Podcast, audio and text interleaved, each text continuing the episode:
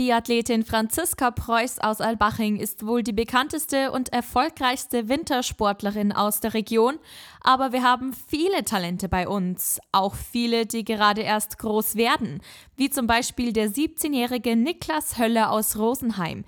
Er fährt Skicross und hat bei den Olympischen Jugendspielen vor rund zwei Wochen die Goldmedaille gewonnen. Etwas, was ihn wahnsinnig gefreut hat, wie er dem Deutschen Olympischen Sportbund sagte bin sehr stolz drauf. Das ist jetzt harte Arbeit, die da reingegangen ist und jetzt wird sie endlich mal belohnt. Für alle, die bei Skicross nicht sofort ein Bild vor Augen haben. Also im Skicross geht es darum, dass wir nicht wie im Alpinen alleine, sondern zu viert in die Strecke starten und wir auch mehr mit Wellen und Sprüngen zu tun haben.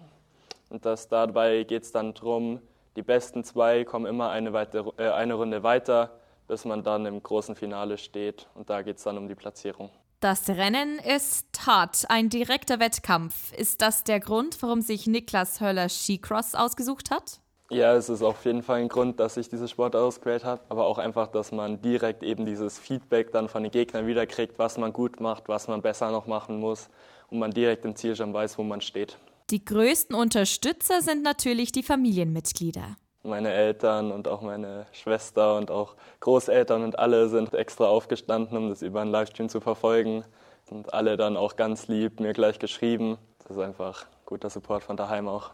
Und das Ziel ist dann Gold bei den Olympischen Winterspielen. Das wäre auf jeden Fall der Plan und auch der Traum.